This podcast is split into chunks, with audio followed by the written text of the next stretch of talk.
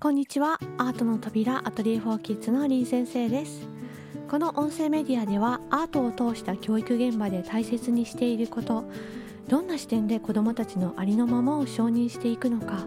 その環境をどうやったら守れるのかという視点を通して皆さんと一緒に気づいたこと感じたこと学んだことを共有していく番組です。今回は小学校の先生からの質問や相談にお答えする会です、えー、S 小学校の S 先生ですね。男男性の先生からの質問です。自由を知らない。子供が一定数いると聞いて去年担当していたクラスの子が何人か思い浮かびました。自由という言葉の意味を上手に説明できていなかったと感じたし自分自身に聞くことと言われてすごく納得しました。上手なのかや何をうまく書いているのかではなくその子の活動の過程を楽しめるような声かけを心がけていきたいと思いました。質問です。えー、表現活動が苦手かっこ嫌いな子にはどういうふうに関わっていけばよい良いのでしょうかという質問をいただきました。これね学校という現場だと先生方はやっぱり完成させなければいけないし時間内にというようなねプレッシャーがすごい強いのでちゃんと出来上がりにさせてあげたいいい評価を与えてあげたいと思う中でね悩まれることも多いと思いますね。ちなみにねあのどんな内容をお話し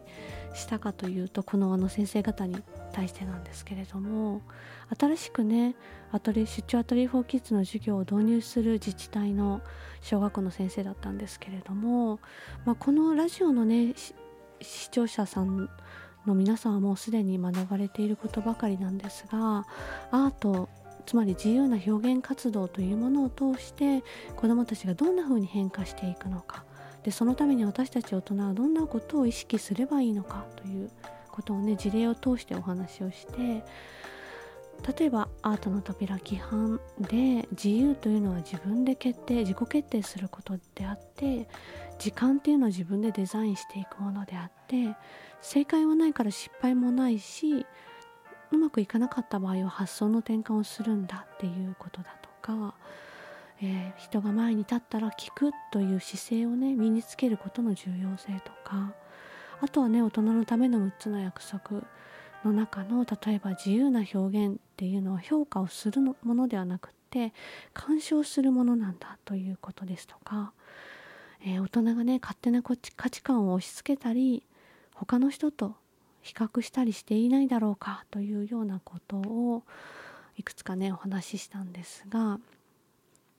この、えー、先生の質問表現活動が苦手嫌いな子にどういうふうに関わればよいのかということなんですがこれはね現場でいる時はねその場その場でね直感的に判断して見立てをして声をかけるならばどんな声かけがいいのかその子にとってというのを一瞬でね決めていくんですけれども大体ね経験から言って何パターンかね考えられるんですよねその背景にあるもの。でこの大人と一緒にいるあ子供と一緒にいる大人にとってね、まあ、保護者の方にとってもそうだと思うんですけれどもその子の状態像といいますか今見えているものだけではなくてその背景にあるものつまり見えないものに思いを馳せるということがすごく求められると思うんですがそのねあのシミュレーションというかあのイメージング練習みたいなものになると思うので一緒にぜひねあの考えてみましょう。お付き合いください。まず表現活動が嫌い苦手というその目に見えているものなんですがその裏にあるものは何だろうと考えた時に、えー、そこに至った経緯そういう結論結果になったプロセスというか何があったのだろうかということ過去に。そしてその子の持っている資質とか性格とかその子の思い何を考えているのかという全てのね目に見えないものについて一旦考えて見ますよねそれは一人一人違ってくるのでその子その子によって背景や資質や性格やその子の今の思いというものを一瞬にしてね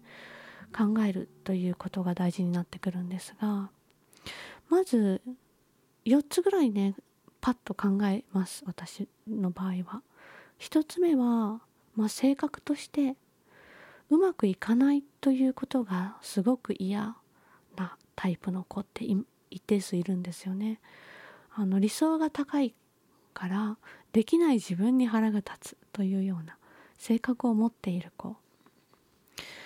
そういう子はねあの年齢が幼ければ幼いほど激しくあの表出するものなので実際はね長い目で見守ると年齢的なことがあるのであの大きくなるにつれて穏やかになっていくものだという思いをまず持って接してあげることでいいんですけれども、まあ、理想が高い場合はねすごく後伸びする。つまり悔しいと思う気持ち。もっと伸びたいやりたいやれるのにという思いをねもともと強く持っている子なのであのうまく伸ばしてあげるとそれがねすごくいい方向に行ってあの諦めないで頑張るというような資質になっていくと思うんですよね。でその場でどういうふうな寄り添い方を見守り方をしてあげればいいのかということなんですがあの失敗ということ失敗体験って悪いことのようにね思いがちなんですけれども実は失敗をする経験ってすごく学びがたくさんあってその子にとってねうまくいかないと思っても最終的に大丈夫だったというねそういう失敗体験というか実体験をたくさんさせてあげる気持ちでこちら側がいるということが大事ででその時にねうんあれ私たち側がやってしまいがちなのがこううまくいかなくて腹が立ったり泣いたり諦めたりしている子を目の前にしてあのこういうふうにもできるよとか頑張ろうとかなんでそんなことで腹立てるの？っていうような、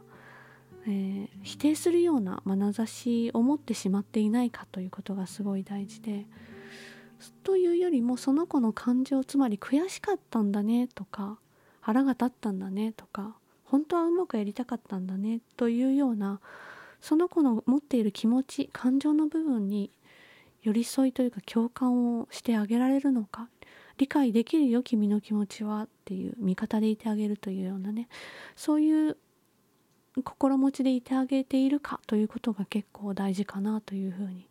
思います。その今の、うん、自分の気持ちをコントロールできないあなたはダメだよっていうような見方ではなくって辛いよねっていううまくいかなかったのが腹が立ったねっていうような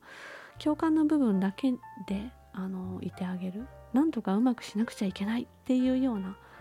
あの正義感に満ちた気持ちで横に立ったりするとあの逆効果のことが多いのでそういうことってあったりするけれどもあのうまくいくこともあるから大丈夫だしあのその子の気持ちに寄り添ってあげようという気持ちでいることがすごい大事ですよね。と同時にあの本当はどうしたかったとかいうふうにあなたはどうしたかったの？ということへ次にどうしたいのか？ということに未来に向かってね一緒に考えてあげられるよというふうな方向性で声をかけてあげるのもいいかなと思います。でうん2つ目として苦手っていうふうに見える子の裏にあるものつまり自分を表現すること自分を出すことが恥ずかしい気持ち。つまり自意識が強く働いている性格の子であの自分から動いたりできない。画用紙が真っ白のままこう前へ進めないみたいな子もいたりすると思うんですが自分に自信がなさすぎて自分を出せないみたいな子もそうかなと思うんですけれどもうんいつもね正解を求められている場合の子とかも当てはまると思うんですが多分そういう子たちに必要な経験は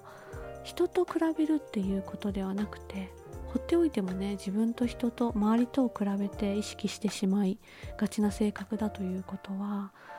できる限り自分がどう変化したのか成長したのかということにねフォーカスするような言葉かけをたくさんしてあげた方がいいのであさっきここをこういうふうにしようと思っててあの自分で今できるようになったんだねとかいう言葉かけをたくさんするようにします。であんまりね横にこういう子の場合も横にずっとついてたりしない方が良いのでつまり一人で部屋の中で自由にやるということはできたりする場合も多いんですよね。集団でやる場合はだから、うん、全員が違ってていいんだよとかそういう環境を作ってあげることがすごく大事になってきますよね。人と違うユニークな自分らしさみたいなものを受け止めてもらえるんだなっていう安心感みたいなものが必要だったりする場合の子どもたちの場合はこの先生なら大丈夫だっていうようなね信頼関係とかそういうものが築けることであの変化する場合もありますね。で今のタイプの子たちとまあ少し似てるかなと思うんですが現場で時々出会うのはあのいわゆる感目とか感動の子たちの場合ですよね。あの人前では喋らないし動かない自分を表現しないというあの特質を持ってる子がやっぱり一定数いるんですが結構ねお家に帰って家庭内では兄弟とねあのものすごく自由に逆にすごくおしゃべりな子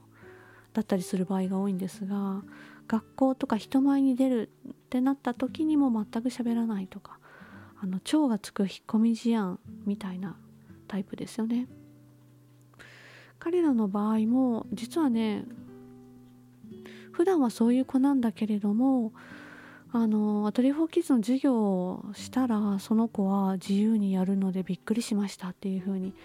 学校の先生から後からね教えてもらう場合も結構あったりしてつまり自分らしさというものをこの場では出せるそしていつもと違った先生が突然来た場合急にあの自分らしさを出せる場合もあったりするんですよね。なのであの特別視しないということそしてやらせようとしないということが結構大事なのかなというふうに思います。その子がいた場合もね私はその事前情報を知らなかったのでということもあるんですが全く他の子と変わらない対応をしてあの止まっているのでじゃあ先生と一緒に共同制作にする？とか言ってですね。あのそういう困っている子にはそういうふうに声をかけたりすることがあるんですがじゃあ先生が緑色の絵の具を出すことにするね？とかいうふうにしてあのスタートを切ってしまう先生がこちら側が。でじゃあ次は何々ちゃんの番だからねって言ったらもうさっとその場を離れてしまってあのまた何分かしたら戻ってきてっていうような形で少し補助輪をつけてあげるスタートの時にですね。であのもう全くそのできないこととかやっていないことに対して先生が気にしていないんだなということが伝わるようにしています。横でねずっとついていない方があの突破口を見いだしやすくなったりするのでそういう子たちの場合は。横につくというようなことはしないですね。であのまあ今3パターン出たんですがあともう1パターンは表現っていうのはね自由なので自由を知らない子どもたちっていうのもやはり一定数います。自分で決めるということをねしたことがなかった子大人のとか先生の言うことを聞くことで褒められてきた子早く正確に正解を出すっていうことが良いことなんだっていう価値観を持っている子は試行錯誤する面白さとかを知らなかったりしますし自分の頭で考えたいから答え言わないでとかいうような本当の意味での主体的な学びを知らないままに来てる子はあの次先生どうしたらいいですか？っていうふうに自分で決めない癖がついてしまっている子もあの真っ白なまま次どうするんですか？って先生に聞くっていう場合もあったりするんですよね。まあ、こういう子たちの場合はあのどあなたはどうしたいんですか？ということを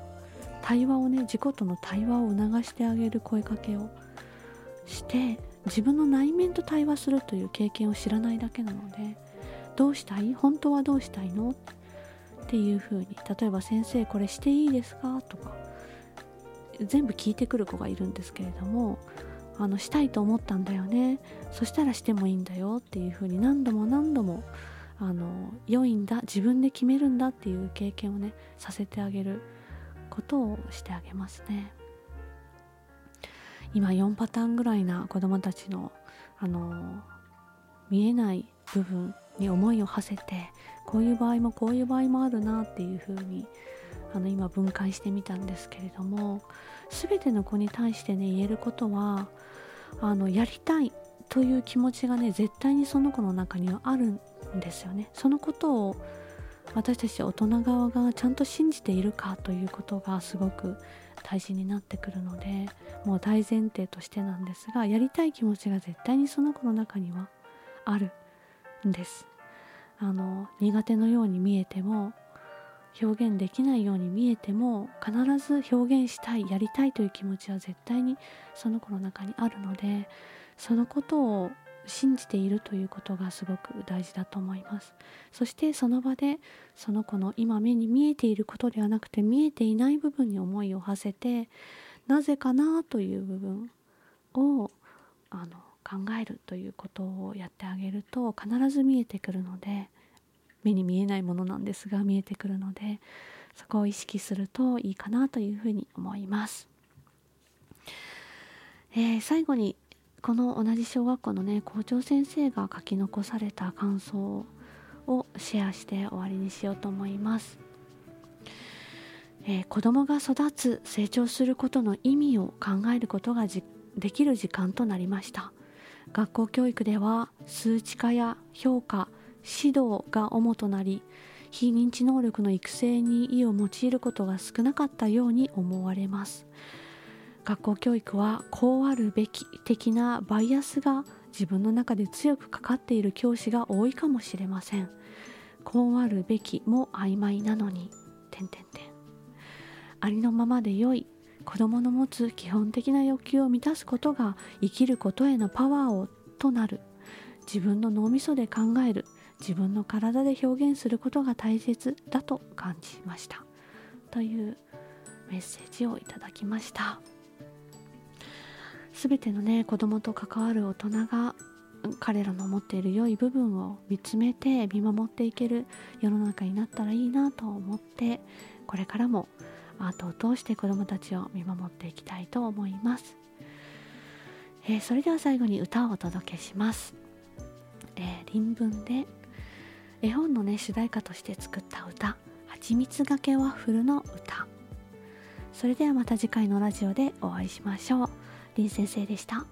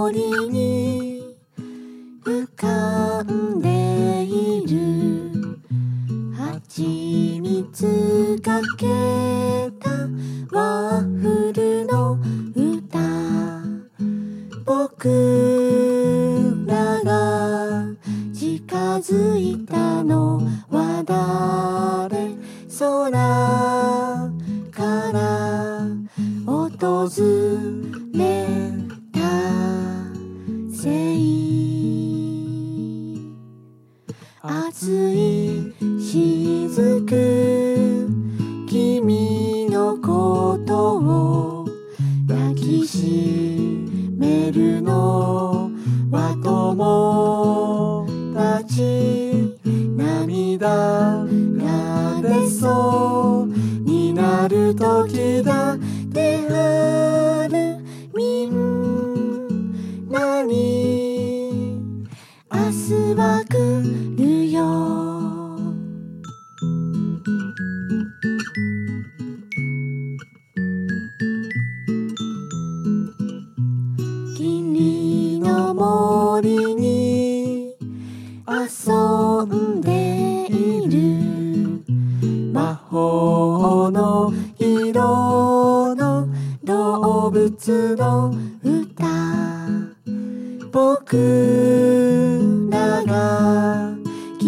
認めたの。はだ